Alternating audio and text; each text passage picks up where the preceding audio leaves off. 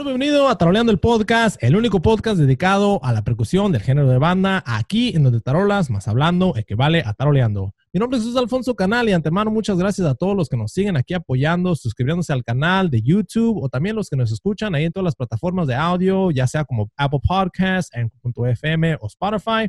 Para todos los que quieren más información sobre los tutoriales que ofrecemos aquí en Taroleando o también las partituras o también los videos y clases privadas que ofrecemos de percusión. Ahí nos pueden mandar un correo electrónico directamente a taroleando.gmail.com o también seguirnos por redes en Facebook, Diagonal Taroleando, o por Instagram, arroba taroleando.ig y también en la página oficial en taroleando.com. Y ahorita estoy aquí con mi compa El Brócoli. Hey, ¿qué onda? Les habla su amigo el Broccoli, creador de Broccoli Percussions. Y sí, muchas gracias a toda la gente que nos apoya por YouTube y las plataformas de audio. Recuerden dejarnos su comentario en cada episodio, dándole un like a un video o un rating de 5 estrellas en las plataformas de audio para que el podcast le llegue a más personas y poder brindar más de estas grandes entrevistas. Y sí, para todos los que nos preguntan por las playeras y sudaderas de Taroleando y de Broccoli Percussions, en cada episodio vas a encontrar el link en la descripción también por YouTube vas a poder ver los diseños y ordenar directamente por T-String para que se lo mandes a tu persona favorita y para que tú también andes al 100 con los estilos de Taroleando y de Broccoli Percussions. Así es, compa Broccoli, ya los dejamos con otra gran entrevista aquí en Taroleando el Podcast, episodio número 39. Bueno, pues bienvenidos aquí a Taroleando el Podcast. Tenemos a otro gran invitado, nuestro compa Carlos Ruiz. ¿Qué dice, compa? ¿Cómo anda? Eso, compa, muchas gracias. Aquí andamos listos para echar la conversación aquí un ratito. Gracias. Les agradezco mucho al compa Procoli también por, por la invitación y esperemos aquí pasarle un ratito agradable, ¿no? No, machín, ya tenemos mucho rato ya queriendo hablar con usted, pero oiga, para la gente que no lo conoce, háblenos sus inicios, cómo empezó con este rollo, háblenos sus inicios de la percusión y... Muy bien, pues así a grandes rasgos, yo empecé a estudiar música ahí formalmente en las academias y todo eso eh, a los seis años, después este Em, eh, me fui a una escuela aquí en Mazatlán que es muy conocida, que se llama el Centro Municipal de Artes, ahí en, el centro de la ciudad, aquí en, Mazatlán. Ahí empezamos estudiando lo que es la carrera de percusiones. Entonces ahí estábamos primero en el nivel taller, ya pasaron los años, nos unimos a la carrera de, técnico en música, también en, instrumentación de percusión, y posteriormente al acabar el, técnico, eh, los, pues ya la licenciatura en percusiones también ahí en esa misma escuela. Este, pues todo empezó por el gusto de la tambora sinaloense, este, porque mi abuelo perteneció muchos años a la banda del Recodo ahí, era la sección de, Felipe Santos ahí muchos años, este, fueron de los, de los iniciadores de la banda del Recodo, entonces pues él me acercó a la música, ahí al sindicato de los músicos, eh, que también se encuentra aquí en el centro de la ciudad, ahí había clases de, de instrumentos y yo por ahí aprendí eh, pues la, lo que es la música sinaloense. Empecé con la tambora, como te digo, como por, por herencia ahí de mi abuelo. Y, este, y ya después fui creciendo, me arrimé a la, carrera ahí y ahí me desarrollé, pero en la carrera de, de, percusiones, como te menciono, pero en la música formal, en la música clásica, ¿no? En la cuestión del método y la lectura y la teoría y todas esas cosas.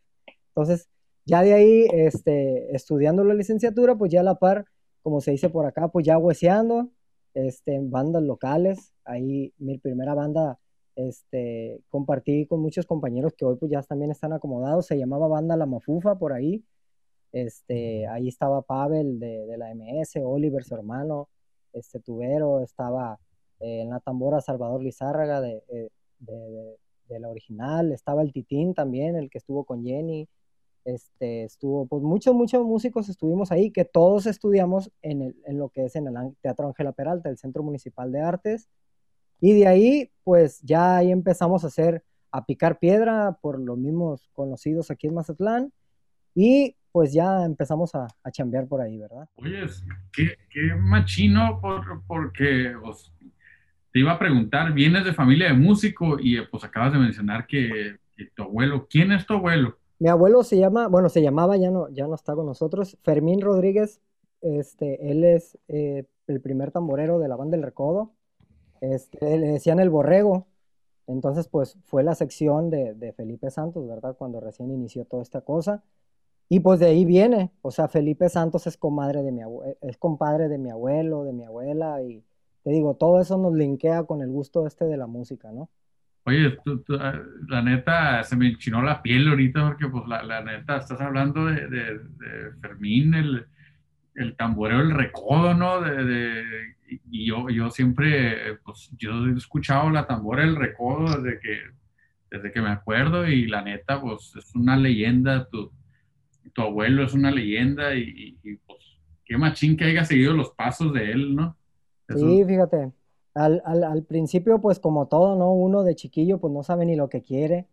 Y yo me acuerdo que él, él me dijo, tú si te gusta lo que yo hago, este, vamos, yo te voy a llevar, vamos a ir ahí con un buen amigo. Ese buen amigo de él era Gilberto López García, un clarinetista maestro de por acá, que estaba a cargo ahí del, del sindicato.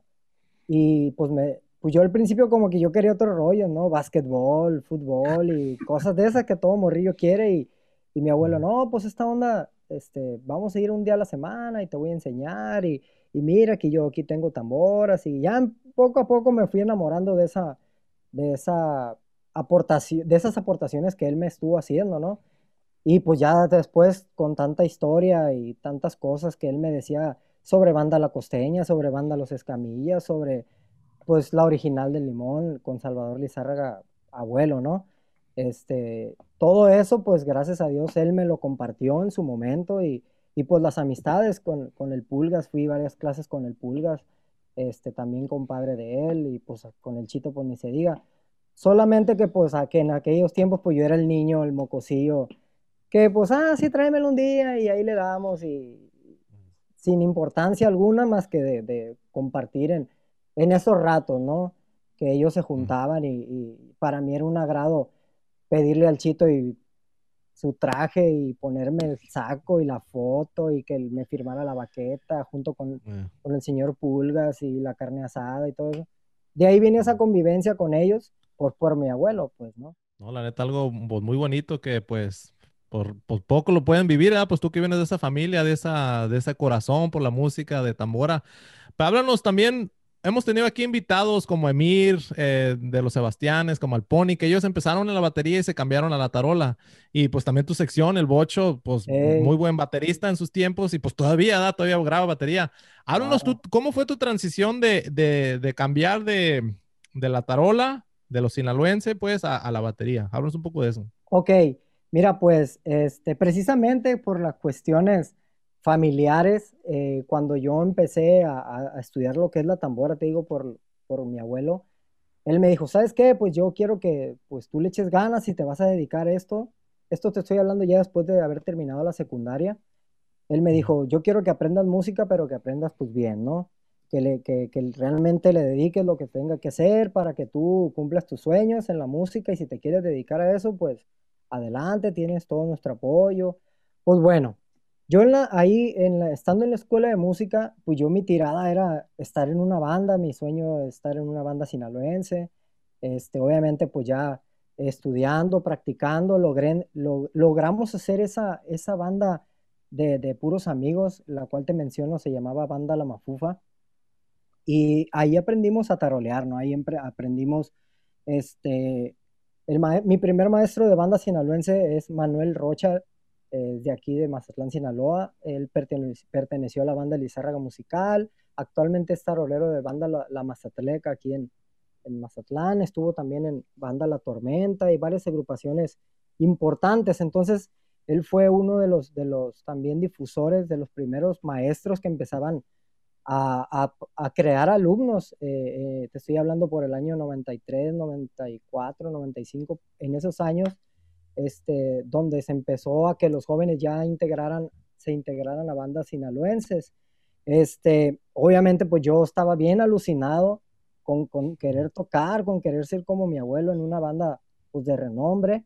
Eh, le eché muchas ganas y ahí me fui enredando en la música sinaloense primero en la, en la tarola. Este, gracias a Dios, eh, yo me gradué de, de, de, la licenciatura de la carrera y ya me empecé a dedicar ahora sí este, a formalmente pues allá a chambear, este, cubrí algunos eventos este, ahí con Pancho Barraza, en algunas giras a Estados Unidos, este, también compartí varias, varias eh, ocasiones en Estados Unidos también, como cuatro o cinco eventos ahí con, con, los recoditos también, cuando recién hicieron el cambio de, del, del Betín a la banda El Recodo. Ahí antes de que entrara el Miguelito en las tarolas, yo fui en ese, en ese transfer, transfer, perdón. Entonces, pues ahí estaba 100% en lo sinaloense, no, no, no tenía yo otra, estaba embobado con eso. Pero bueno, después de eso eh, me ofrecen trabajar de maestro en la escuela de música aquí del estado, eh, donde duré siete años y por cosas pues, de, de, un poquito de contrato, pues ya no pude andarme saliendo de giras y todo eso. Entonces, pues se me acabó un poquito, como quien dice, el, el, el corrido de, de, la, de las bandas, porque tenía que tener más seriedad y más formalidad. Y ya sabes, ¿no? Uno busca pues como que tener algo seguro, el contrato, la quincena y todo eso. Me fue, me fue muy bien en ese tiempo, pero después me enfadé, podríamos decirlo así a grandes rasgos, me enfadé de estar en un salón, en cuatro paredes, estar, estar trabajando. Los maestros me decían, oye, es que tú estás muy chavo, este, ¿por qué no sales a vivir la música? Eh, inténtale a vivir, este, deja esto ya cuando tengas, que estés cansado de andar en giras y eso, déjanoslos a nosotros, que ya estamos viejos y que no nos quiere nadie, este, ya estamos vividos, ya tú ahorita vive. Y eso como que me empezó a, a carburar y me empecé a meter al rollo de la, de la batería. ¿Por qué? Porque aquí también pues está muy fuerte lo que es la cuestión de, de los grupos versátiles, ¿no? Como en todos lados, ¿no? Pero este, una, una gran eh, ayuda que era para que te ganaras un lugar rápido era que tocaras bandas sinaloense también. Entonces, que dominaras la batería y que dominaras la, la, la banda, pues era como un plus como músico que, que, rápido, ah, este toca los dos, órale, que se venga para acá, ¿no? Obviamente uno empieza en la batería soñando, copiando con los grupos de pop. Eh, tú sabes, Maná, que es lo primero que escucha uno, este, y los grupos clásicos de rock, eh, primero en, inglés, luego en español, y pues ahí te vas, ¿no? Este, yo, el grupo en el que pertenecía acá en, Mazatlán en esa época se llamaba, sigue, bueno, se sigue llamando Fusión Mazatlán. Ahí estuve buen rato. Ahí pues pasamos también varios, varios compañeros que a lo mejor ustedes han de ver, conocen de, de diferentes instrumentaciones, ¿no? Trompetas, tromboneros, este, y bajistas que ahora están ahí acomodados con, con proyectos grandes, ¿no? De artistas de renombre. Entonces, eh, así me, me, me, cambié yo a la batería, por, por, el motivo es que me desconecté de andar de gira de, o de participar en la banda y que nuevamente cuando me quise activar, pues me, me activé con la batería, ¿no? Eh, ahora cuando yo me, me invitaron al proyecto aquí de, del señor Julián, este, para mí fue bien como sorprendente porque pues llegué yo y, cuando me recomendaron para que yo fuera a, pues, a calarme, ¿no? Este, yo traía esa idea de que yo iba a calarme y de que, pues a ver si gustaba y, pues bueno, ensayé, para no ser tan, tan larga, perdón, ya me fui un poquito más largo, ¿no? No, no, no, este, no, no, Pero cuando llegué, ensayé y todo, a la mitad del ensayo llega el señor Julián y, y ya me lo presentan y, no, pues oiga, mucho gusto, y chalala, no, pues yo, ¿cómo se llama usted, viejo? No, pues tal, tal, tal, tal. Y este, no, pues yo traía aquí en la punta de la lengua y en el corazón decirle que yo no tocaba norteño, porque yo no tocaba el norteño, o sea, a mí tú me hablabas de Julián y era, no, pues, pues el norteño banda, la palabra norteño es un repertorio bien grande, pues, y un estilo. Entonces, no, pues yo, cuenta que lo que todo lo que me estaba diciendo, me estaba diciendo, ni le ponía atención porque yo quería que dejara de hablar para decirle, oiga, pero es que yo no toco norteño, ¿eh? Y es que, fíjate, fue bien chistoso porque antes de que llegara él al, primer ensayo, ya casi me estaban dando la ropa, el color de la ropa, el horario de la salida, y, pero yo me estaba muriendo por decirle que yo no tocaba norteño. O sea, para mí tocar el norteño es que no me sabía todo el repertorio, pues vaya. Obviamente uno sí se sabe el reper lo más clásico, ¿no? Que tragos amargo licor y, y pues lo clásico, eso sí se lo sabe uno, pero es un estilo que se tiene que respetar, tú sabes, pues. Entonces, este, eso fue algo muy, muy impresionante porque te digo, ni siquiera ellos ensayé tres, cuatro rolas y ya me estaban diciendo la ropa y a la hora que íbamos a salir a la gira, pues. Y yo decía, pues no manches, ¿cómo lo voy a hacer con para tocar norteños y, y no toco norteño y es, y es Julián Álvarez, pues. Pero bueno, así es la cosa. Este, gracias a Dios, embonamos bien. Ahí estamos desde el 2015 y pues ahorita ahí sí seguimos con él, ¿verdad? Echando las ganas. En la batería, ahí de vez en cuando el compa Bocho me suelta las tarolas que, que obviamente pues se pierde la condición, pero ahí le hace la lucha uno, ¿verdad? Para echarle, para echarle fregazos. Oye, ¿cómo fue tu transición de la tarola a la tambora? Porque hemos tenido a varios taroleros, a Emir, el Pony, a varios que es al revés. Es de la batería a la tarola. Pero tú estás al revés, tú eres de la tarola a la batería. ¿Cómo fue tu transición de, de, pues de, de algo salvaje? Porque la, la tarola es, es, un instrumento salvaje. Mira, la verdad, la verdad, tal vez yo no puedo compararme eh, o, o, decir lo mismo que otras personas. Lo mío fue 100% siempre académico. Gracias a Dios, el maestro que a mí me tocó, te lo vuelvo a mencionar, ojalá que algún día lo conozcan, se llama Manuel Rocha Lizárraga él, siempre fue mi maestro, entonces yo desde los seis años, uh, estudié casi 12 años ahí, siempre lo tuve a un lado. Entonces, eh, eh, como él es bandero y era baterista, era, era muy normal que todos los días de la semana practicáramos ambas cosas, pues.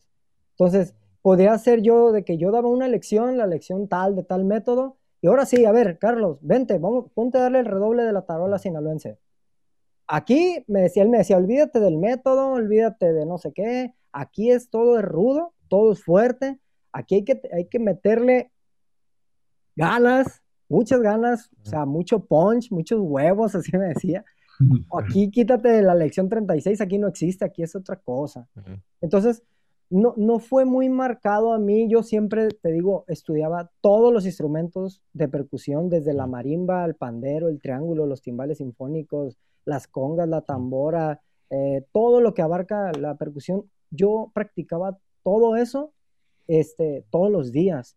Entonces, como que no me, no, no fue tan marcado tal vez como otros compañeros de sentir, ay, no, es que dejé la batería, por decir, te lo digo porque el bocho así fue, el bocho como dices tú, el bocho dejar los tres tamborcitos por, por tantos tambores, fue algo bien marcado que él recuerda que, y ahora cómo lo voy a hacer, este, y la banda no uso el pie y aquí tengo que usar el pie, todo se me trambulica y, y los ritmos pues nada que ver, el golpe en si le pego como la tarola lo voy a romper o tan solo el cambio de baqueta pues, ¿no?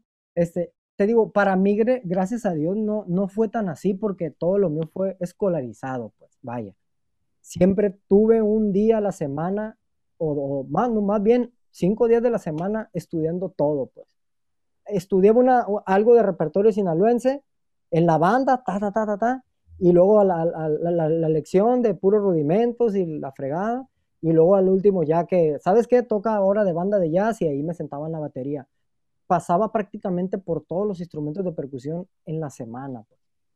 Entonces, no, no fue tan marcado como los demás compañeros, porque todo, te hablo de que lo mío fue escolarizado, vaya qué chingón, ¿no? Que hayas podido hacer todo ese, pues no, no fue tan drástico el cambio, ¿no? Como Exacto. Oye, Exacto. mencionaste es que hasta el triángulo tocabas, ¿no? Exacto. Eh, como la carrera era sinfónica, mi, mi, mi rollo, pues estando ahí, pues era, yo quería estar en una orquesta sinfónica, pues esa era mi tirada. el Entonces, triángulo ¿En qué parte o cómo sabes si lo estás tocando o, o, o dónde o cae? Mira, el triángulo es un instrumento que, que, se utiliza, pues, obviamente originalmente para la música clásica. Este, el triángulo es un, es un instrumento de percusión este, que es un idiófono, se le llama así, que no tiene afinación determinada este, y que depende del baquetón o, de, o, del, grosor, del peso de la baqueta es como va a sonar, ¿verdad? En la música clásica, eh, el triángulo eh, se utiliza de manera por, por los, ¿cómo te puedo decir? Por los periodos, el periodo barroco, el periodo clásico, el periodo, todos esos que habla de la música clásica, tiene una manera de golpearse y depende de la baqueta que tú utilices, el grosor y el peso, es, es el estilo que vas a tocar, que vas a interpretar. Es un show, más, más de allá de ver el triangulillo ahí nomás y pegarle, tiene sus, o sea, ya cuando eres consciente de que le vas a tocar al triángulo y que lo estudiaste, es una serie de recursos que tienes que pensar antes de ejecutarlo, ¿no? pero pues tú lo ves y es un simple, es un simple triángulo de metal que dices donde quiera le pego y suena igual, pero no, o sea, tú al, ejecutar hasta la técnica, tiene una cierta técnica, te digo, con el batidor, se llama batidor el con el que golpeas, y tienes que ver eh, en qué periodo vas a tocar el triángulo, o sea, son cuestiones muy educativas, muy, muy, que no pueden cambiarse, ¿no?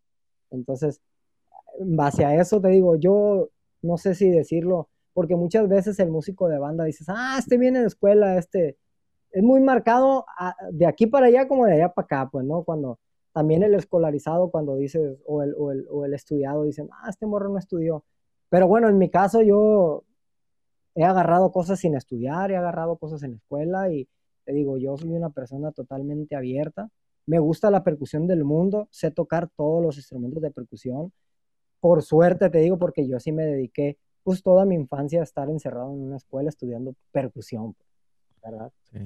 Y la neta, pues tú tuviste un maestro que te dijo, no solamente pues estudia este instrumento de percusión, también te dijo, oye, cuando estés tocando esto, aquí te tienes que olvidar de, del método, olvídate de las notas y con el corazón, ¿verdad? Y pues tú también ya, como que ya lo cargabas, ya tú más o menos decías, ok.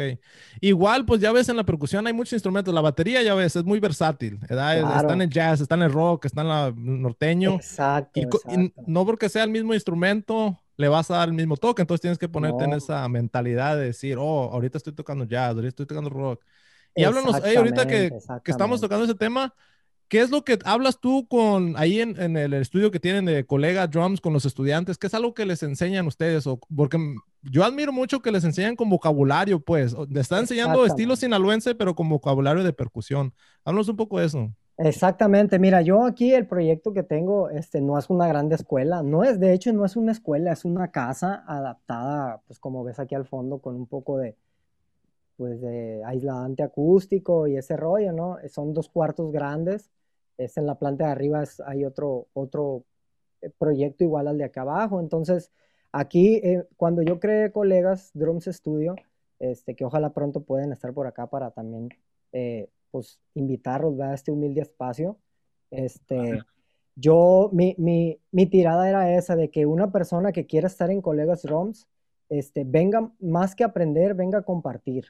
Este, aquí puede venir una persona que no sepa nada de música, pero que lo que aprendió en su primera clase, si vuelve a venir el otro día, él ya le está enseñando a otro, ¿verdad? Y yo no, y yo no limito por gusto ni por género. Aquí es un, es un, la música es un todo, es todo mundo toca todo, este, todo mundo puede agarrar desde la batería hasta el cencerro, hasta el guiro, hasta la guira dominicana. Este, eh, gracias a Dios he tenido eh, pues el apoyo de las, de las marcas que a mí me, patrocinan para, para engrandecer lo que es la educación, tanto como en productos, tanto como a la hora de que me mandan maestros para, para instruir. Colegas es, eh, por eso le puse colegas, porque yo no nada más soy el maestro, sino cualquiera que venga aquí puede enseñar de cualquier estilo, sinfónico, este, del regional, eh, norteño, lo que, lo que se te venga a la mente, ¿no? Este, lo que, lo que me preguntas a, trato de respondértelo así, de que, de que, de que el concepto del estudio es, es, un, es una grandes rasgos. O sea, hay, hay quienes llegan y me dicen, no, yo qué voy a hacer ahí si no sé ni qué es una negra ni una corchea. Viejo, pero es una eminencia tocando y grabando, que eso no importa. O sea, para mí no importa lo que sabes aquí, sino lo que sabes hacer, pues, ¿no? O sea, no me importa que tú no me hables con el lenguaje correcto, sino lo que sabes hacer con el corazón, de lo que hablaba aquí mi compa Brócoli. Entonces, eh, por eso se ha caracterizado, colegas ya tiene, ya tiene cerca de, seis años y, este, hemos tenido, un día hemos tenido a Giovanni Figueroa dando clases aquí, pero el siguiente día está mi compadre Bocho y al otro día está un marimbista de Chiapaneco y al otro día está un colombiano y al otro día, ¿sí me entiendes? O sea, no hay una formalidad en cuanto a decir, ah, no, yo vengo a ser tarolero y, ya, pues no. Aquí todo el mundo le entramos a todo y le entramos escolarizadamente o a líricamente. Así. Oye, felicidades, la neta, por, por el estudio y, y, lo que llevan, ¿no? Lo, lo, que están haciendo, pues es algo, algo chingón que en veces mucha gente no lo mira como, pues, ah, pues no, no, no ocupo eso o, esto y lo otro, pero no entienden que los rudimentos, así como los que enseña Jesús y, los que enseñas tú, te pueden servir para varias clases de instrumentos, no nada más para tarola o no nada más para batería, sino que si al rato decides cambiar de instrumento, tu pasión es la conga, pero aprendiste en, en, tarolas, te puedes ir a las congas y puedes usar los mismos rudimentos, te puedes ir a la batería y los mismos rudimentos. Y es algo, es, un lenguaje grande que, que, en veces mucha, mucha la gente, como dices tú, llegan y se cierran de que no, pues no, no, no, pero que son unos musicazos y, y, que pues si se dejaran moldear poquito, a lo mejor pudieran al rato hasta, pues no nada más ser, ser unos fenómenos en, en esto, sino en esto también y, o en lo otro, ¿no? Qué, qué machín que, que, estés enseñando eso y es algo que nosotros pues siempre hemos dicho, ¿no? La, la base, yo soy músico de corazón. No, no, y... Eh, yo, yo soy músico, de, yo salí de la tierra, ¿no? Como quien dice, ¿no? pero, pero, eso es muy chingón, compa. O sea, a, nosotros, mira, yo he tenido grandes maestros de, de, agrupaciones, ah, no sé, o de orquestas muy importantes, y el músico que realmente es, es, es bueno te reconoce lo que sepas hacer como lo sepas hacer. La técnica que con las patas, pero tocar, es, es el objetivo. Y es algo que, que, que, aprendí yo de que pues hay algo más allá. Yo siempre oía de que pues los músicos de, de tonos, de que esto y lo otro, y que y luego te abrían a otro mundo. Entonces yo decidí entrar al conservatorio y aprendo todo eso y voy aprendiendo y ya puedo adaptar eso a, lo, que hace uno. A lo que yo hago y se me hace más fácil, se me va facilitando más. Exactamente. Mira, eso, yo trato, perdón que te interrumpa en ese, antes de que se me hace punto, yo siempre le digo a mis alumnos o a los compañeros que el saber música este, es un recurso más, pues. ¿Por qué? Porque estás aprendiendo pues, el idioma de la música, pues, ¿no? No es que te va a hacer más chingón, no. Te va a enriquecer el poder hacer más música, pues, ¿verdad? Es, perdón ahí que te interrumpa, pero concuerdo con, con eso contigo. Eh, sí, oye, tú que, tú que los ves desde que, pues como quien dice, ¿no? Desde que van haciendo o que ya los ves estudiados, de tu opinión personal, ¿tú crees que un músico nace o se hace? Ambos, fíjate, ambos. Yo no estoy casado con ninguna de las dos porque se nace cuando pues, el talento es nato, ¿no? Te puedo dar el ejemplo de, de, muchos, de muchos taroleros, pues el Chocololo, te puedo dar el talento del Titín, te puedo dar el, talento de, del Albertito, mi primo, te puedo, o sea, esos son talentos que desde que le diste las baquetas, o sea, ya sabían qué hacer sin ni que le dijeras nada. Ellos son reproductores natos, pues. Pero también conozco gente que se hizo, pues, de que, no, es que yo le voy a dar y aferrados y aferrados a, a estarle dando y, oye, es que el tiempo lo traes, újole, no puedes seguir ni, un segundo el metrónomo, ya el segundo pitido ya te fuiste. Y... Pero la verdad son aferrados y, se hacen. Y conozco muchos colegas ¿eh? que se han hecho así. Entonces, yo para, para mí no, no, no, no puedo ser objetivo en, decirte se hace o se nace. Y, eso es muy cierto, es algo que yo he ido aprendiendo durante todos estos podcasts, porque yo siempre, pues no vivía en un mundo encerrado, pero yo siempre decía, pues, es que un músico nace porque pues, yo siento algo cuando yo estoy tocando, yo, yo siento algo y, me pierdo y me voy y, no sé, de, así caiga una bomba al lado de mí, yo no sé la bomba, porque yo estoy tocando, yo, yo, yo no estoy aquí, yo estoy tocando. Y yo siempre, siempre pues, he dicho y decía que un músico nace, pero sí me ha tocado ver músicos que vienen, que no vienen de familia de músicos y que tienen un talentazo que te pones a pensar como, ¿cómo? así es, así es. Mira, eh, eh, bueno, yo cuando entré con Julián, que, mi, caso más controversial podría decirse es la plática con, el Bocho. Yo siempre trataba de, es que Bocho, ahora ya es mi compadre, pero yo en ese tiempo le decía, es que Bocho, usted no manche, o sea, hace cosas que yo en mi vida podría lograr con tanta agilidad, estudiando tres horas diarias con metrónomo rudimentos, todos los rudimentos, este, y hace cosas que, que no están fáciles, compadre, le decía yo, no están fáciles. Créame que, que le voy a traer una computadora de esas que usas en la, en la marching band para transcribir todo lo que hace y es impresionante todo lo que usted hace con el tiempo, también cómo lo, cómo lo juega, cómo lo, lo hace más chiquito, cómo lo hace más grandote, este, lo hace increíblemente. Y te lo digo ¿por qué? porque siempre ellos responden de, no, pues sepa la chingada, ¿qué hago yo ahí? Yo nomás le doy así. Pero es que lo que estás creando está bien cabrón. De la manera que lo haces está bien cabrón. O sea, y no es tan fácil. Pues. Entonces yo por eso lo admiro, le decía yo. Porque sí, nos agarró la época de, de, de, quererlo yo enseñarlo a leer. Ya a veces en las giras, pues hay mucho tiempo libre también a veces. Y más allá en Estados Unidos, que tienes que esperar toda la semana sin hacer nada hasta el fin de semana. Y nos, ponemos, nos poníamos darle a los métodos, este, desde las negritas y las corcheas, las blancas, las redondas, las todos los valores. Y ya cuando decían, ¿a poco es esto es estudiar música? Pues sí, pero ustedes les tienen un pavor como si se los, no sé, como si fuera algo del otro mundo. Usted hace más que lo que está leyendo ahí, ¿sí o no? No, pues esto no es nada, compadre. Ahí está, le digo, entonces, ¿cuál, cuál miedo? Entonces, por decir, eh, eh, ya ahora que él viene, él me decía también que él no sabía enseñar. Es que yo no sé hablar, ¿cómo le voy a decir? Y ya empezó, empezó, y hasta que ya no fueron requiriendo también las, pues en, las marcas dar, dar clínicas en diferentes estados, pues ahí se tuvo que soltar, aprender a hablar también, porque al principio lo hacía yo todo, pero la gente iba a verlo a él, a hablar a él.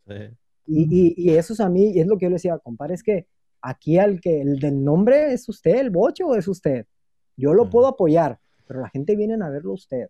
Desde cómo afina su tarola, desde qué baquetas, qué parches, qué tarola, que todo eso lo tiene que contestar usted, yo no lo puedo decir.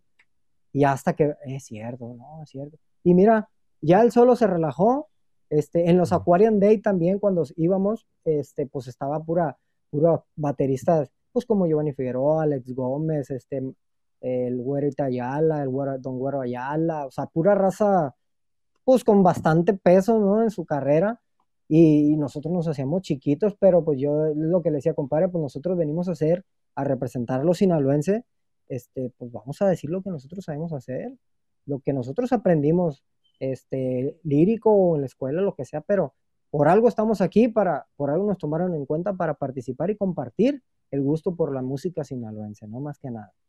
Y tú sabes que la música sinaloense se merece un respeto porque necesita mucho, mucho, mucha práctica. O sea, el concepto es bastante, el repertorio no se diga, ¿verdad? Y, y, para seguir estilos como el que nos deja Felipe Santos por ahí, el que nos deja el señor este, eh, Chito y, y, su papá, y hombre, es, es algo impresionante, ¿no? También hablando sobre eso. Entonces yo le decía al Bocho, es que usted tiene un don muy especial porque usted perteneció a la vieja guardia y está perteneciendo a la, a la, a la, a la, a la guardia pues, moderna, pues.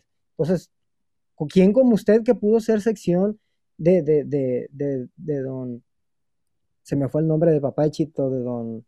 Pulgas. De don Pulgas, o sea, ¿cómo, ¿cómo, Y luego que Felipe Santos también fue tu maestro directo, cuando, o sea, bendecido eres, compadre Ley. Entonces, tienes mucho que aportar y, gracias a Dios él le gusta demasiado aportar. La limitante es el tiempo por, porque tiene familia, pero, pero de ahí en fuera, eh, no nada más puedo decir eso de él, sino de otros colegas que también son muy abiertos y ustedes tienen las pruebas. Tu, tu canal Taroleando se me hace muy interesante porque nadie había hecho eso por acá. Nosotros tratamos de hacer algo similar pero pues, no tenemos el tiempo y esto merece respeto. Para crear un canal como ustedes lo están haciendo, felicidades, la verdad, porque necesitan bastante tiempo. ¿Verdad? No, y se, lo agradecemos mucho y lo que están haciendo ustedes también de lo que estás hablando ahorita, pues de romper esa barrera, pues esa cosa que no solamente en el género regional de, oh, tú sabes leer música o yo no sé, siempre esa barrera. Como estás diciendo, la música es un recurso, si la sabes usar, úsala, si no sabes, pues puedes aprenderla. No, no hay un, la música es infinito, nunca paras de aprender, entonces no hay un momento donde digas, no, pues ya aprendí todo, o no hay un momento donde, oh, pues yo eso no puedo aprender, es infinito, ¿verdad? Es infinito.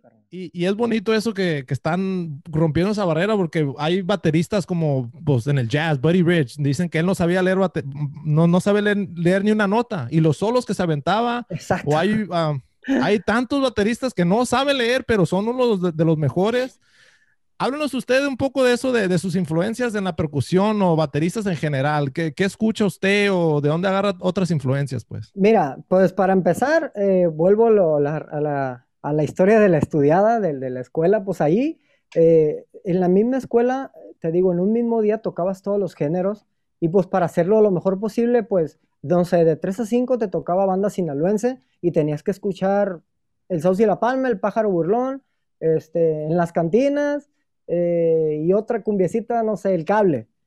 De 3 a 5, ¡pum! Escuchando banda y a ver cómo le hace. Y profe, ¿cómo le va aquí? No, que así, sí, sí. Y de 5 a 7 ya teníamos ensayo de orquesta sinfónica.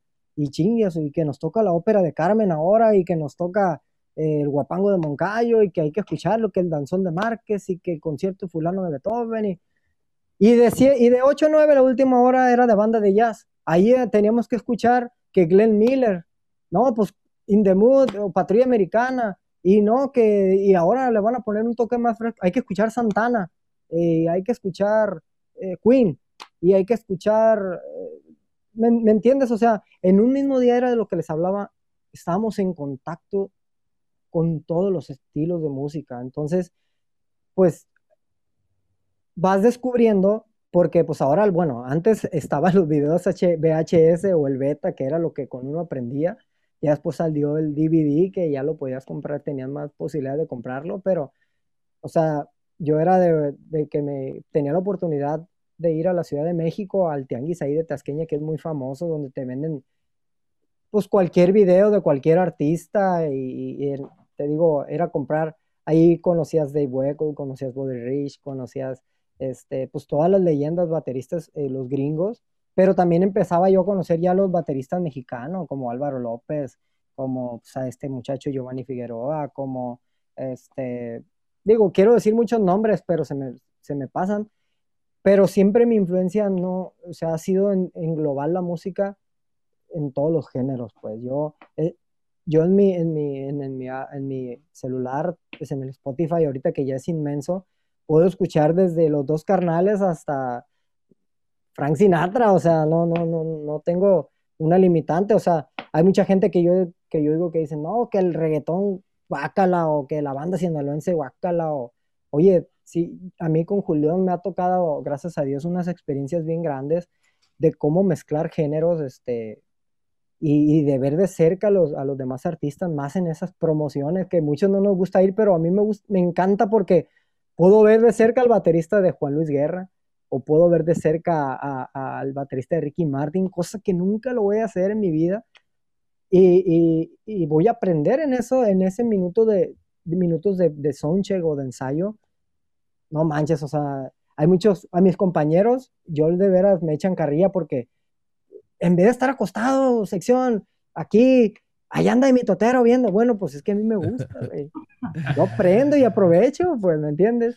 Este, pero pues yo respeto, respeto los gustos de cada quien y este, también sé que hay compañeros que no le entran a otros géneros y pues también lo respeto, ¿verdad? Eh, te digo, es como cada quien quiere pues, llevar su vida y, y, pero mi misión o como yo lo veo cuando tengo a cargo alumnos o colegas que me piden ayuda es tratarles de decir que la música es un todo, ¿ya? Que la música no, no, no se limita, es, esto, uno nunca deja de aprender. Yo sigo yendo a cursos cada vez que puedo, sigo, sigo este, haciendo el intento de ir a una clínica, de, una masterclass o a un curso, o sea, esto es inmenso, es inmenso, y más la percusión, carnal. Esto es algo, es, es algo muy extenso que nunca vas a terminar. Yo hubo un tiempo que me, enamoré de la marimba y hasta que me, quería ir a vivir a Chiapas por tocar marimba y pero después ya se me quitó, como dice el sapito, porque me gustó el dinerito también, ¿verdad? Porque es la neta de jazz, de jazz y otros géneros en México te mueres de hambre, carnal. Literal, o sea, es muy difícil, es muy difícil estar viviendo de, otro género que, por el momento no sea el regional. No digo que es imposible, ¿verdad? que no se vaya a malinterpretar, pero, pero creo, que, creo que el regional es uno de los géneros que más ah, entrada económica pudiéramos tener, ¿no? Se ha visto también en, en, en, lo regional mexicano, comparando lo regional y el pop, lo regional pues hay más chamba, hay más demanda que algo de pop. Ya ves en lo regional, ah, ya sea un ejemplo, ¿no? Banda, pues en cada quinceañera hay una banda, en boda, bautizo, un entierro o divorcio, en, todo, o sea, la gente quiere ambiente. Oye, para ti, tú, tú que, que, conoces la batería y el mundo de la batería y todo eso, ¿dónde, ¿cómo se te ha hecho la evolución de la, de la batería? Ya ves que entra Gerardo Ortiz, entra con los corridos progresivos entra Máximo Grau y entra con la batería y claro, por cierto, los, los dos estilos que, que, dices tú. Para ti, ¿cuál, ¿cuál estilo te gusta más? Por ejemplo, está la, la, vieja escuela también que se respeta y bien perra, pues ya ves el baterista de, pesado, de intocable, de palomo, de, de primavera, son dioses. Exactamente, mira, gracias a Dios, la mayoría de los grupos que, mencionaste, todos son mis camaradas, eh, gracias a Dios, a todo mundo he tenido la, oportunidad de compartir de cerca una plática tipo así, este, y la verdad es que la evolución de la batería, todo mundo, tanto como el de Palomo, tanto como el de Intocable, tanto como el de Primavera, tanto como el de todos los que, los que me mencionas, por eso son grandes, porque admiran el trabajo de cada quien, lo que aporta cada quien. O sea, si a mí me dices, o sea, yo crecí con Tucanes de Tijuana, o sea, Chito, que, que antes era, eh, pues el que está en las percusiones, se me va el nombre ahorita, que era, fueron los creadores y el estilo de, de, de, Tucanes no tiene nada que ver con el de Tigres, ni el de Tigres tiene que ver con el de máximo grado, ni el de máximo grado tiene que ver con el de pesado, ni el de pesado tiene que ver con el de X, ¿no? Pudiéramos llevárnoslas así en la cadenita. Pero ay, canijo, el estilo de hoy está impresionante está impresionante, es un estilo lleno de chops, de feels, el que, el que haga el mejor feel, pues obviamente, pues ahorita se lleva la, pues la, el, aplauso, la, el renombre, no sé, pero pues también es importante la basecita, ¿verdad? También, o sea, te digo, yo, yo me considero un, un baterista no virtuoso, te lo digo, te lo digo abiertamente, abiertamente, yo soy un baterista de base, de, cumplir con lo que se tiene que hacer. Cuando me piden echarle un poquito más, le echamos, pero yo me, baso en, acompañar y, en, limitado. Respeto mucho los estilos, este, por la trayectoria y el gran repertorio que cada agrupación tiene. Me gusta estudiarlos, me gusta estudiar sus remates, me gusta estudiar su afinación, me gusta estudiar todo de cada, de cada agrupación. Este, cuando yo voy a tocar algo de primavera, eh, pues estudio al señor Adrián Regalado, lo, veo sus videos, veo esto, qué puedo hacer aquí, qué puedo hacer acá. Este, soy muy de respetar eso, ¿me entiendes? Este, ahora con el estilo nuevo este que está muy fuerte, con el de los dos carnales que estamos hablando, un estilo de, de Chalino, la música de Chalino Sánchez por allá y todo eso, o sea, eh, ahí pues no puedes meter los toms ni siquiera, o sea, ahí te vas a acabar el, el, el rim show del aro y, y, el, y ahora el cencerro, pues entonces, digo, yo respeto mucho, me gusta todo, me gusta todo y me encantan las nuevas generaciones porque pues desde que el señor Spanky también grabó todo eso, pues nos dejó con la boca abierta varios, ¿no? Y, y, y eso es, es toda una, ¿cómo se puede? Es toda una vida para entender todos estos conceptos nuevos. Digo, vuelvo a decirte, yo no, yo respeto los estilos, mas no los domino todos al 100 porque te mentiría.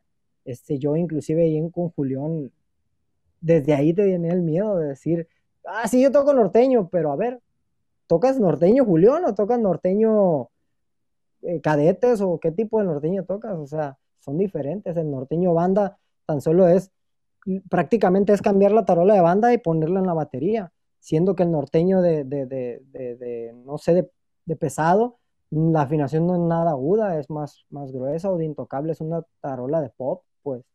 ¿verdad? y, es, cierto lo que, lo que estás mencionando porque pues nunca vas a comparar Intocable, Rieleros. No, exactamente.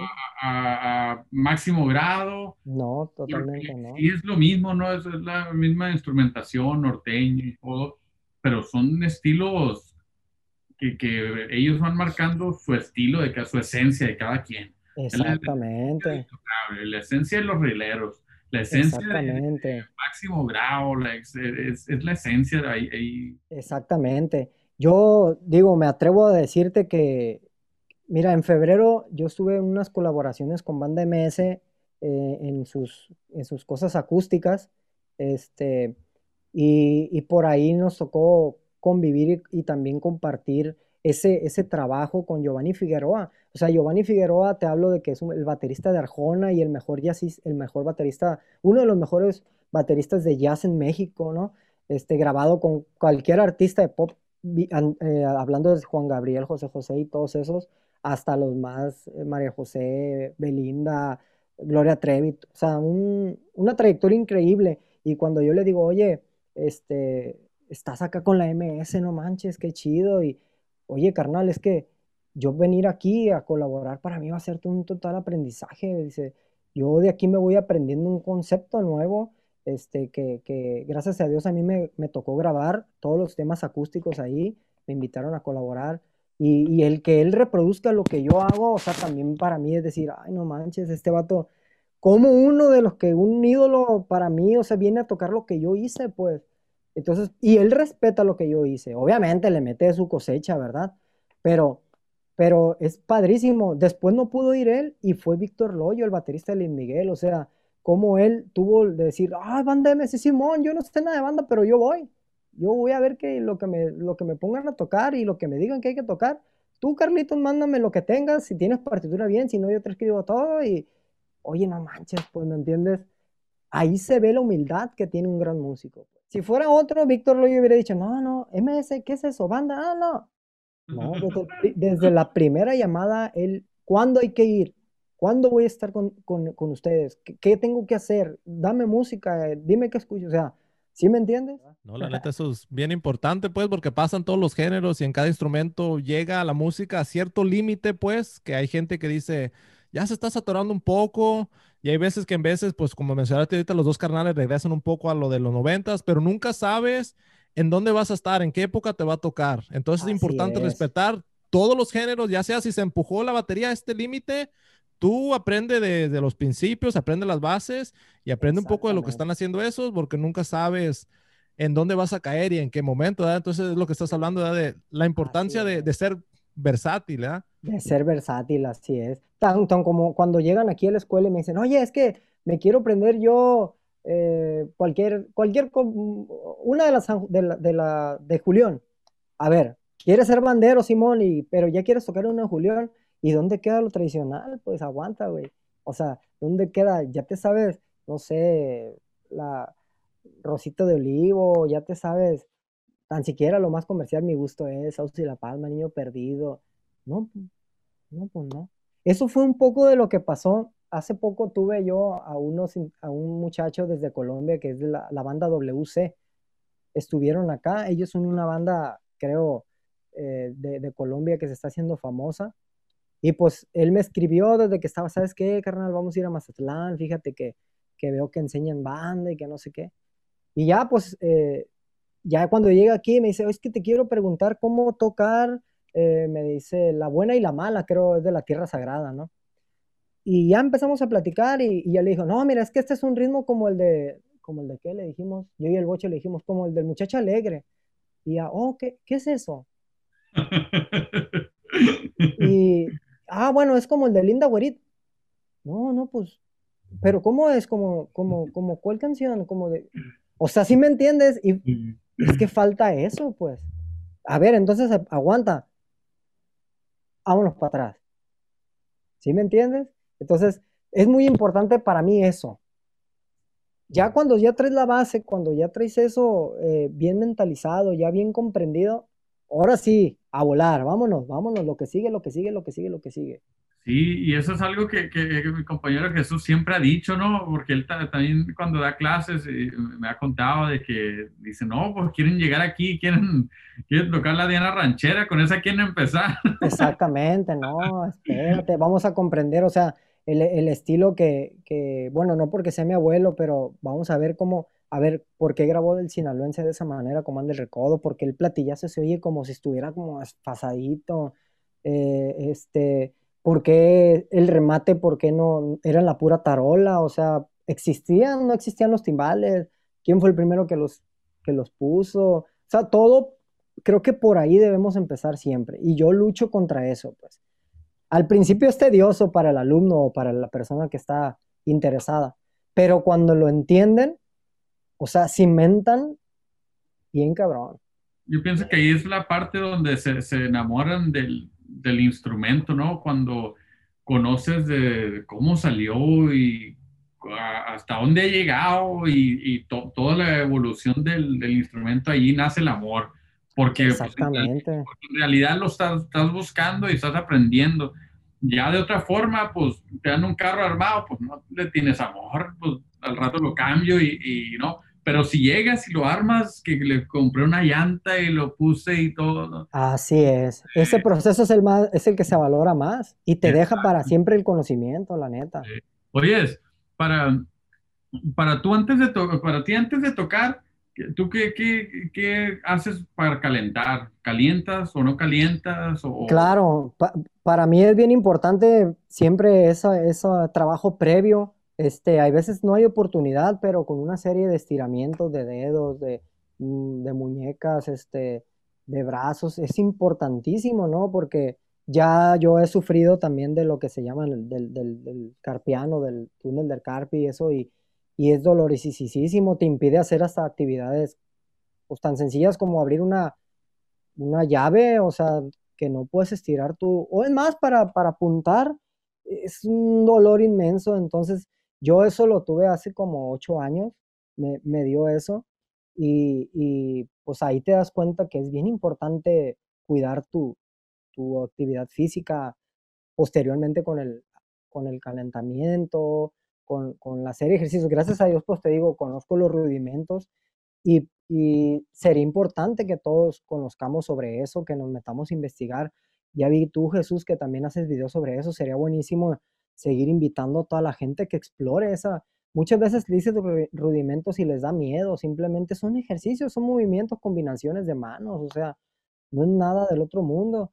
Entonces sería buenísimo que todo mundo hiciéramos eso. Yo, de ley, hay veces que llegamos a, justamente, pero si aunque sea un minuto, unos estiramientos, es legal de que yo los hago. Y más si tengo un practicador, pues en mi mente o en mi celular guardo diferentes ejercicios para no aburrirse uno, ¿no? Y obviamente, nuestro peor amigo y enemigo, el metrónomo, pues eso es también importantísimo, ¿no? Yo creo que para nosotros es, el, es el, ingrediente número uno, dominar el, el, metrónomo o entenderlo, más que dominarlo, entenderlo, saber cómo, cómo llevártelo. Este, ese, ese, digo, me hiciste la pregunta, pero yo ya me fui a un consejo, ¿no? No, no, este, no. y la neta es, es importante eso que dices porque pasa mucho en la tarola de marcha, en las marching bands, de que he, visto líneas que en veces tocan cosas que quizá en veces no van a usar. Como ponle, si, si tú estás, te pones en el platicador, está dando paradiddles. Y si no los tocas en tu instrumento, quizá no es tan útil usar eso. Es bueno practicar, pues, un redoble cerrado, por lo que vas a usar en las canciones, ¿sabes? Pero yo, eso es algo un poco más, es quizá un poquito más avanzado, ¿verdad? Pero pues eh, también eso que está diciendo, pues sí, hacer, si, si nomás tienes cinco minutos, aunque sea calentar las manos y prepararte también mentalmente. Exactamente. Aunque yo no digo que eso, si no haces eso no puedas tocar, claro que lo puedes hacer y hasta mejor que uno mismo lo, lo podría hacer, ¿no? Te digo, he visto muchos casos que yo me quedo así que, uy, yo, yo qué ando haciendo aquí estirando y este llega y rompe todo y bien perro y pinche baterista bien cabrón y yo ando con mis fresadas de, de estiramientos y eso, pero bueno, pero no sé, ¿me entiendes? No, hemos tenido aquí varios que nos dicen, no, yo no caliento, yo sobre la canción y ahí me voy. O pues si pues, son los, los, dueños de las bandas, ahí dicen, no, pues empiezan a una lenta y ahí se van con otra. Así es, pues, así es. Pero pues cada quien, pues tú vienes pues, de, de, estudiar y todo, pues obviamente siempre vas a ir calentar y pues tu proceso, lo que a ti te ha ayudado, no vas a decir pues lo que le ayuda a fulanito. Exactamente. tú, tú que, tú que estás en esto del patrocinio con Aquarian y otras marcas, háblanos un poco de eso. No hemos tenido un, baterista o pues percusionista que tenga tanto patrocinio como tú. Y para gente que quiera empezar a entrar eso del patrocinio, háblanos un poco de eso, porque muchos en veces piensan, no, oh, quiero, ya llegué a cierto nivel que me patrocine esta, esta compañía o me van a regalar esto. Háblanos un poco del proceso y, de todo ese rollo. Mira, es cierto, eh, eh, eh, existe mucho ese, esa onda de que no, yo cuándo, yo nunca, yo... Obviamente yo también empecé así con ese miedo, pero me atreví, ¿no? Ese es el primer paso, aprender, aprender y atreverte a tocar puertas, ¿no? El siempre, siempre el no ya está ganado. Bueno, yo les quiero decir que los patrocinios este, para empezar, no, no es algo imposible. Todo mundo podemos tener un patrocinio. Este, hay diferentes metodologías para diferentes empresas, no todas se dan el, patrocinio este, por ser el más chingón o por ser el, el, que estás con una agrupación mundial, no, tú simplemente el tocar en tu casa este, puede ser patrocinado, ¿sí me entiendes? Este, el patrocinio de, cualquier marca, eh, te digo, tienen diferentes reglas, tienen diferentes formas de darte el patrocinio, pero lo que sí es que mucha gente está equivocado que un patrocinio es solamente que te regalen. No es cierto, un patrocinio puede ser desde que nada más publiquen una foto tuya o puede ser que te surtan cada mes todo lo que tú pidas. ¿Sí me entienden? Van entre esos, entre esos rangos. Ahí, ahí eh, el patrocinio puede ser eh, porcentaje, puede ser un patrocinio del 30 en descuento, obviamente, a la hora de comprar. Este, puede ser como que cada seis meses te surto, eh, o a la hora que necesites, tú háblame, yo en la ciudad que esté, yo te lo dejo. Todas las empresas son distintas para otorgarte un patrocinio y son de, manera pues distinta. Yo en mi caso, pues el primer patrocinio que yo tuve y el que me abrió las puertas y el que siempre le voy a estar agradecido fue Aquarian. Aquarian, este, ellos un día en una presentación, eh, no recuerdo exactamente qué día ni la fecha, pero en una presentación en Estados Unidos, ellos eh, ya me habían escrito, ya me habían dicho, oye, ¿qué parche ocupas? Vemos que se usa mucho el Super Kick 2. ¿Por qué lo usan los tamboreros? Veo que se vende mucho en México, es lo que más surtimos, un Super Kick 2. Y luego ahora que está llegando el Super Kick 10 también, ¿por qué buscan tanto Aquarian? ¿Qué, ¿Qué, es lo que tiene? Necesitamos como empresa y yo como mexicano, el, líder mexicano de Aquarian se llama Jesús Estrada, él, me hacía todas esas preguntas, pues él es de Michoacán, pero es una pieza importante para Aquarian, entonces él quería encontrar una respuesta. Entonces, pues ya yo di mi opinión, luego jalé otro compañero, dio su opinión, hasta que ya ellos llegaron, ah, por eso, por eso el Super Kick 2 se hizo tan famoso. Ah, ahora por eso el Super Kick 10 les está gustando. Ok, vamos a trabajar, vamos a ver a ver, tu compañero César, el bocho, ¿por qué usas tan apretada la tarola, carnal? Y luego esos palos de escoba, ¿por qué? ¿Por qué tan grandes? ¿Qué, ¿Por qué? Y, empezamos a estudiar y nos, nos, llegaba una línea de parches que, que, no, que funcionaba en una tarola, en, una, tarola, en una tarola Lark Fullrich con un, con un vaso muy pesado, pero ya no, no en la, en la Ludwig super sensitiva ya no, ya no agarraba. Y, o sea, y fue un estudio así de parches eh, me estoy enfrascando en Aquarian ahorita, que, que hasta que dimos con los, hasta que tuvimos la oportunidad, oportunidad de ir a Anaheim, ahí a la, a la bodega de ellos, fue que pudimos probar todas las gamas y pudimos hacer pruebas de quita y pon y cómo quedan los, los parches y si se hunden después de cuánto tiempo y una serie de cosas ahí, ¿no? Entonces, el estar con Aquarian nos abrió después puertas, porque también es así, es de amistad, es de sinceridad. Entonces, el, líder de una marca le habla de ti al de otra y el de esa otra le, habla, y así se va la cadena. Ya es imparable cuando ya vas sobre muchos patrocinios, ¿no? Ahora, la lealtad es importante. Si no vas a andar brincando de una marca a otra también porque eso pues no es nada profesional y te vas a quemar, ¿no? Entonces, es tratar de donde lograste algo, estar ahí aferrado, compartiendo, este, poniéndote la camiseta y haciendo tu trabajo, que es difundir la marca, ¿no? Este, yo invito a los colegas que, que no se dejen engañar por, todo lo que la gente dice. O sea, yo veo que existen muchos tabú de que es que el fulano parche, si no es ese, tu tarola ya no va a servir. Y si ese modelo, si no tiene una raya negra ahí pintada, no, hombre, es un, cochinero, vato. O, o, simplemente que se aprenden la, la, la, palabra de, es hidráulico, pero ni ellos saben que es hidráulico. ¿Sí me entiendes? Y no es por tirar, yo quiero compartir eso, de que no, de que tú debes de, explorar tus propias, tus propias cosas. Si a ti te funciona y a ti te gusta como suena, eso es tuyo. Eso es súper importante lo que estás mencionando porque fíjate que, que, yo batallo mucho con eso y exactamente lo que tú dices de que eh, así, que la gente nada más se memoriza una palabra y, piensan de que pues ya se da de cuenta, no. es mucho más allá de, de, lo que la gente piensa. Fíjate que, que yo, pues, yo, yo, hago tamboras y tengo mi línea, línea de tamboras. Lo sé, lo sé, y chingonas. La gente, no, gracias, la gente me, me manda mensajes en veces así como, como haz de cuenta, me, me mandan una lista de, de todo lo que, quieren saber de la tambora, hey, la tambora esto y esto y esto, y sí, sí, sí, sí.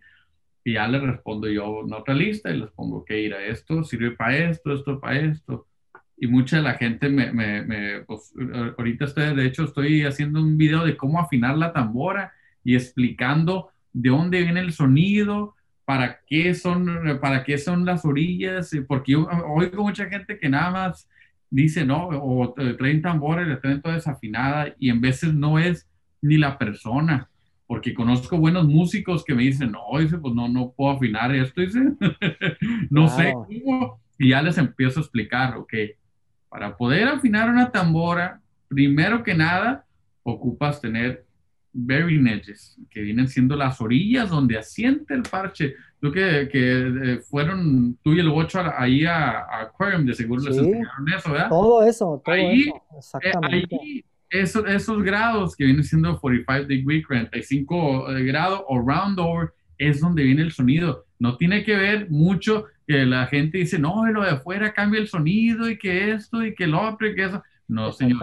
Ahí es donde viene el sonido y que sea madera maple.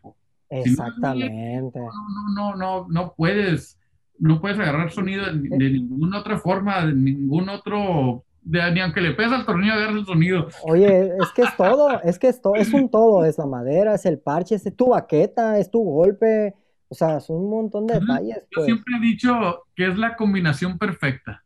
Exactamente, exactamente. Nosotros ahí en Aquarian eh, duramos rato, rato, rato investigando y a ver, ahora te mando este, y no por ser, no sé, no, no por ser eh, rojo, ya va a sonar muy chingón. O sea, es un decir, o no por ser verde, o no por ser negro. Porque hay muchas ideologías que si no es transparente, no sirve. ¿Cómo no? ¿Por qué en un parche reflector o tipo de reflejante, por qué no te va a servir? ¿Quién te dice que no? O sea, tu tambora, si te traes, no quiero menospreciar las líneas de tambora, pero óyeme, pues, ¿cómo vas a comparar una tambora X a una tambora vamos a echarle una tambora brócoli, oye, lleva un proceso, lleva un estudio, lleva un, una, pues es un estudio de lo que tú estás diciendo, ¿por qué el sonido? ¿Qué tiene que ver con el sonido? Hay mucha gente que, que por decir, eh, por decir remo, le son fieles a remo, pero nunca han probado otra cosa. No, es que no, yo remo y remo. No, bien, está bien. Si gustas cuando pruebes, ten este, pruébalo a la, a la semana, 15 días, oye carnal, no me puedes conseguir el set completo. Entonces, ¿por qué decías que no te gustaban? No, no, pues porque la raza dice. No, y regresamos, regresamos a lo mismo, también de cuando estábamos hablando hace rato de que, pues, de, que traemos la ideología de que, pues, hey, pues yo soy músico nato, no ocupo escuela y esto y lo otro pues regresamos casi viene siendo lo mismo, ¿no? Uno tiene que ir como, como humano, no como músico, sino como humano, tiene que ir buscando, no, no nada más irse por la puerta que, que esté ahí, no. Hay más puertas, ir buscando, a lo mejor uno, a mí me ha tocado, pues, eh, con el aquarium, yo de, de, principio yo usaba remo, y me gustaba mucho el remo, me gusta todavía. No, sí, pero son, diferentes, son diferentes sonidos y diferentes para traer un remo necesitas algo muy importante, saber afinar la tambora, que es algo que, que, no mucha gente sabe. El aquarium es fácil de afinar, e, es, por eso yo pienso que mucha gente le gusta y tiene bonito sonido también. No, no, a mí me gusta usar el aquarium de golpe y, de, y del otro lado. Resonante. De resonancia me gusta hacer el remo.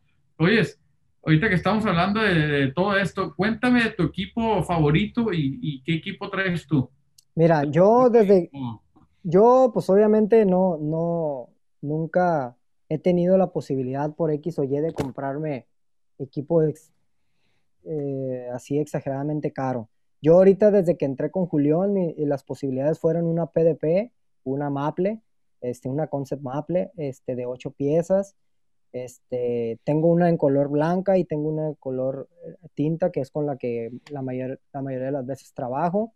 Este, por ahí yo tenía una, una DW Collector también, este, que usaba, pero no era mía, era de mi, de mi primo de Albertito, en, los ya cuando eran escenarios grandes, por ahí usaba esa, pero yo siempre he tratado de, de, de al Maple le tengo mucha confianza, este, sé que es una madera pues súper súper, pues súper chida, ¿no? En los tambores. Este, yo te digo, no he tenido la oportunidad de hacerme de algo más caro de, de, de, en cuanto económicamente hablando. Traigo las Concept Maple, eh, tengo por ahí algunas Mapex, tengo, obviamente de unas series medias, ¿no? Media, media altas, hablando en gamas, pero no tengo gamas altas así. Sería una mentira que yo te dijera que tengo gamas altas, pero pero traigo bien cuidado todo, todo, o sea, sus cerrajes, sus, sus parches siempre bien, este, los atriles de, de, mis, de mis platillos, todos con sus, ya sea con sus simpad o, o con sus hules, sus, sus, mariposas, todo funcional, nada oxidado, este, me gusta ser, me gusta ser cuidadoso, pues cualquier, cualquier tornillo, cualquier este rondanita, hulecito, pues por algo lo traen, ¿no? Cuando los compras, o sea, tienen una función las mariposas y todo eso. Eh, mis platos, este, ahorita estoy ahí con la marca, con una marca que se llama Arborea, e, ellos también se metieron con nosotros en decir, a ver, eh, no fue así de que, a ver, ten tus, tus, platillos y ahí te van, no, no, a ver, ¿qué, qué sonido buscas? Eh, ¿Por qué en la banda son, veo que son muy ruidosos? eh, qué peso, qué aleaciones, qué esto, qué el otro. Entonces, eh, yo fui buscando con ellos una serie que más o menos eh, nos, nos, llenara, tanto como a mí y a Bocho y a Moño. Este, inclusive mandamos réplicas así de que, mira, esto es lo que nosotros usamos, qué es lo que puedes hacer. Y nos hicieron una serie especial este, que, que cumplía con nuestros requisitos de sonido. Este, son varias cosas, por eso lo que te hablaba del patrocinio es, es colaborar tú con la marca como artista, pero también ellos como marca te colaboran, pues. Y a lo mejor ya lograste algo y a lo mejor si ellos te lo regalan, qué chingón. Pero nunca esperes que te lo regalen. Siempre a lo mejor, aunque sea el envío, vas a pagar, pues. ¿No? Entonces, eh, te digo, tratamos de, de, ser de ser limpios en nuestro equipo, de, tener todo en un buen estuche, de ser cuidadosos, de, de limpiarlos, de aceitarlos, de... porque todo es importante, ¿no? Este, yo creo, yo, yo con esta batería PDP, eh, desde que del 2015 hasta ahorita ahí sigue y, y, sigue sonando bien y muchos me dicen, oye, güey, ¿tú por qué no traes una, una Collector, una W? Pues para empezar porque no tengo el dinero y la otra es que yo creo que con esto es suficiente lo que ocupo aquí. O sea, están bonitas, no sé si ustedes las han sonado, si han trabajado alguna vez con una de ellas. Es muy buena, es muy buena batería. la diferencia de la Collector y la, y la, pues, y la PDP esa, son los plies. De, sí, sí, sí, por los plies de las capas, ¿no? la Collector tú la puedes, muchas veces las puedes customizar, la puedes... Sí, claro. Estilo y esa madera más exótica, pues estamos hablando de birdseye, estamos hablando de, de, de, zebra, de la madera que tú quieras en, en, todo el mundo, ellos, ellos la hacen, reinforcement rings, uh, bearing edges, todo eso ellos se encargan de, pues de, todo eso, el acabado también lo miras tú y es un acabado, una... Sí, detalles, detalles. parece un Claro, claro. Y es por eso por, eso valen, o sea, obviamente. O sea, sí, te digo, yo honestamente no, no me he podido comprar algo tan así porque pues se han surgido otras cosas, ¿no? Personales.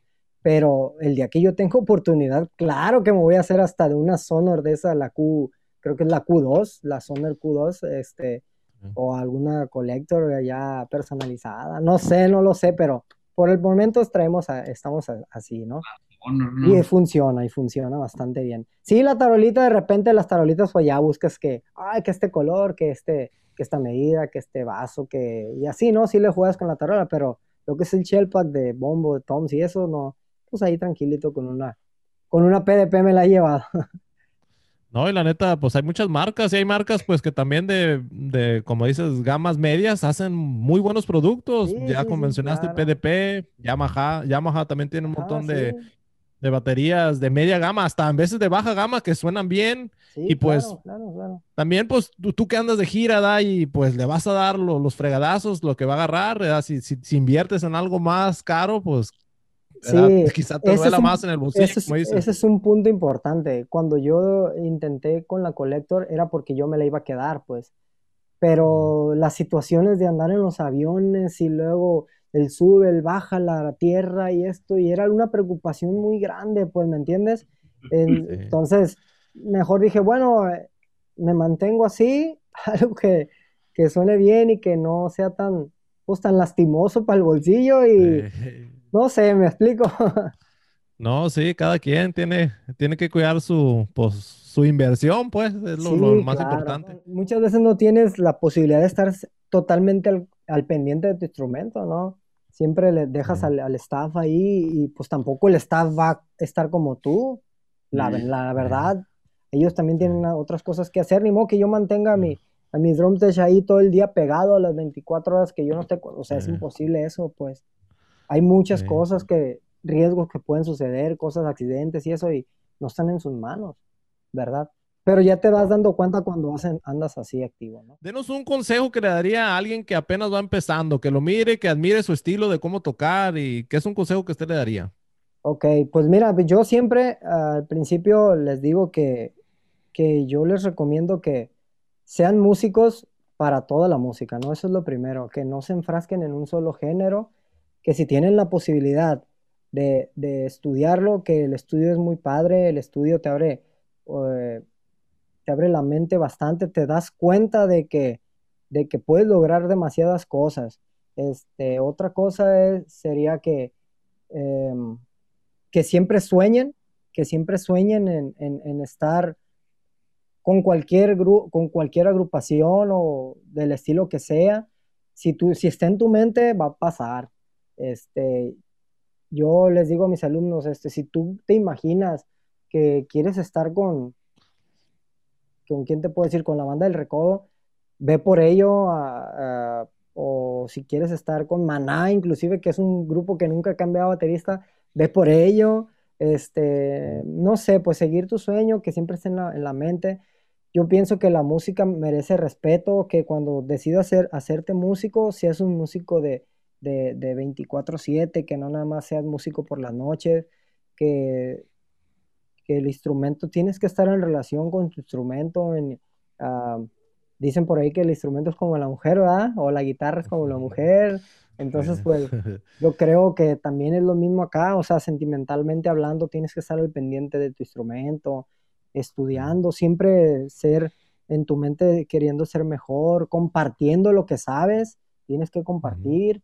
Este, no sé, trato de ser muy humano siempre en lo que, en lo que quiero yo transmitir, pues, ¿no? Ahora, yo, en mi caso, eh, me he encontrado y he convivido con gente muchísimo más grande que yo, hablando de trayectoria y en, agrupaciones, y siempre me han colaborado con algo. Eh, un saludo siempre, una enseñanza, un consejo, este, aquí ahorita con las redes sociales no hay límites. Si tú quieres acercarte al músico que quieras, lo puedes hacer. Este, si no es que tú directamente acércate a un compañero y dile, oye, es que yo quiero platicar con fulano de tal, de tal grupo, ayúdame, hazme lo posible.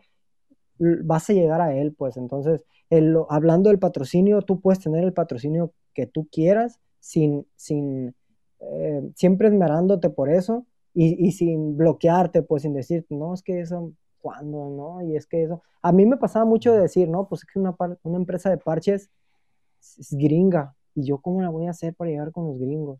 Sí, y, esto, y bueno, no, serían otras cosas, pero bueno, yo pienso que, que si tú respetas la música y tu instrumento, ellos, ellos te van a retribuir bastante cosas, ¿no? Bastantes cosas.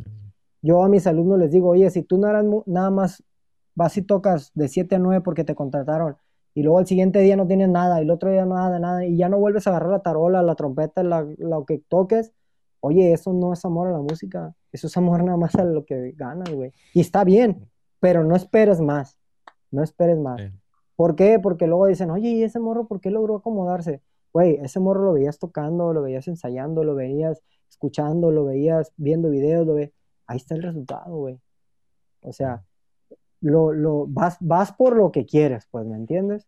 Ahora, es la condición de un atleta, ¿no? Exactamente, exactamente. Ahora, yo he conocido de que, no, hombre, pero ¿con cuántas bandas tengo que tocar yo para llegar con una banda grande? Puede ser tu primera banda, puede ser la primera banda grande. O sea, aquí las oportunidades se dan y hay que saberlas aprovechar y hay que estar preparado para ellas. ¿no? Igual como percusionista, no nada más te quedes en la tambora, explora la tarola, explora la batería, explora las congas, explora el guiro, explora, escucha todo tipo de música, pues, ¿no? No, no, quisiera decir muchas palabras, me trambulico, perdón, esa es mi personalidad, de que quiero decir tanto y de, repente mezclo cosas, pero bueno, ah, hay problema. así es la cosa, ¿no? Así estamos los tres, ya, ¿no? ya somos tres. Sí, no, yo, fíjate que cuando andábamos por allá en, creo que en Los Ángeles, una vez tratamos de tener contacto contigo, Brócoli, nomás que no pudimos. Este, no sé qué pasó, nos, nos, pasó tu número, creo que el, el, el Betín, eh, nos pasó tu número, creo que Luis trató de comunicarse contigo, no se pudo, pero bueno, ya ese es otro tema, ¿no? Pero ojalá que pronto también tú, en lo que nosotros te podamos ayudar, eh, cuenta conmigo, con mis compañeros, si quieres algún, ah, no sé, hacer lo que sea, no sé, explorar lo que sea, aquí estamos a la orden, Jesús. También tú lo que necesites de colegas, Room, de, de cualquier contacto, si más adelante se abren ustedes a invitar a, a, gente que no sea del regional, eh, bueno, del, del, de los sinaloenses, también cuenten con, con, eso. Yo tengo colegas que, que les gusta mucho colaborar en todo esto. De hecho, ahorita acabamos de empezar un, un podcast nuevo, se llama Musicada Podcast. Yo y mi compañero Jesús, pero lo estamos abriendo pues para más gente, ¿no? De hecho, hemos tenido a, un percusionista de grupo Nietzsche, hemos tenido... Eso está muy chingón. A Infante, a Omar Tarazón, al Gabachillo, unos morros se llaman los hermanos Herrera, son, son, tocan música veracruzana, eh, tenemos pendiente a Luciano Luna como compositor. Sí, eso está Tenemos, eh, estamos, estamos expandiendo eso. Pero sí, no, muchísimas gracias. La, neta, pues eh, es una chulada, ¿no? Poder encontrar gente que, que tiene el, mismo pensamiento y todo. Oye, para que nos pases tus redes sociales, para toda la gente que, que ahí te quiera seguir en Instagram, Facebook, YouTube, donde, donde sea. Claro, claro, ahí estamos, en el Instagram estamos como Carlos Ruiz 17, en el Facebook como Carlos Ruiz o también en la fanpage como eh, Drummer Carlos Ruiz, ahí estamos en la fanpage. Y este, en el YouTube, pues igual así, Carlos Ruiz Rodríguez.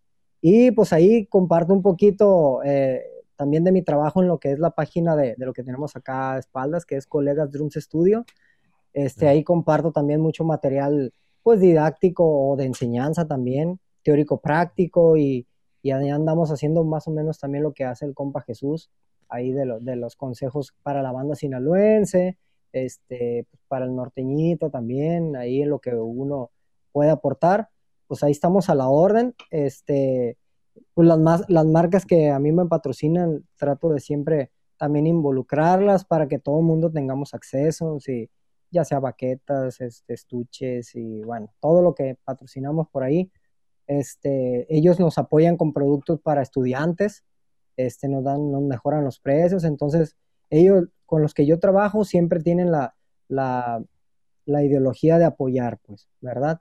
Este, y bueno, pues se ponen a su disposición también siempre. muchas gracias, la neta, compa Carlos. Un gustazo hablar con usted. Ya teníamos rato, pero pues ya ve todo a su tiempo y ahí, pues, ojalá, y esto no fuera, no, no va a ser la primera vez, vamos a ir colaborando con varias cosas y, y pues también para invitarlo a usted, invitar a diferentes percusionistas que se presten. Ya ve que usted viene de una familia de, de la mera mata, de donde viene la banda y la neta, un gustazo. Saludos a todos, no se pierdan estos interesantes podcasts ahí con, con nuestros amigos de Taroleando.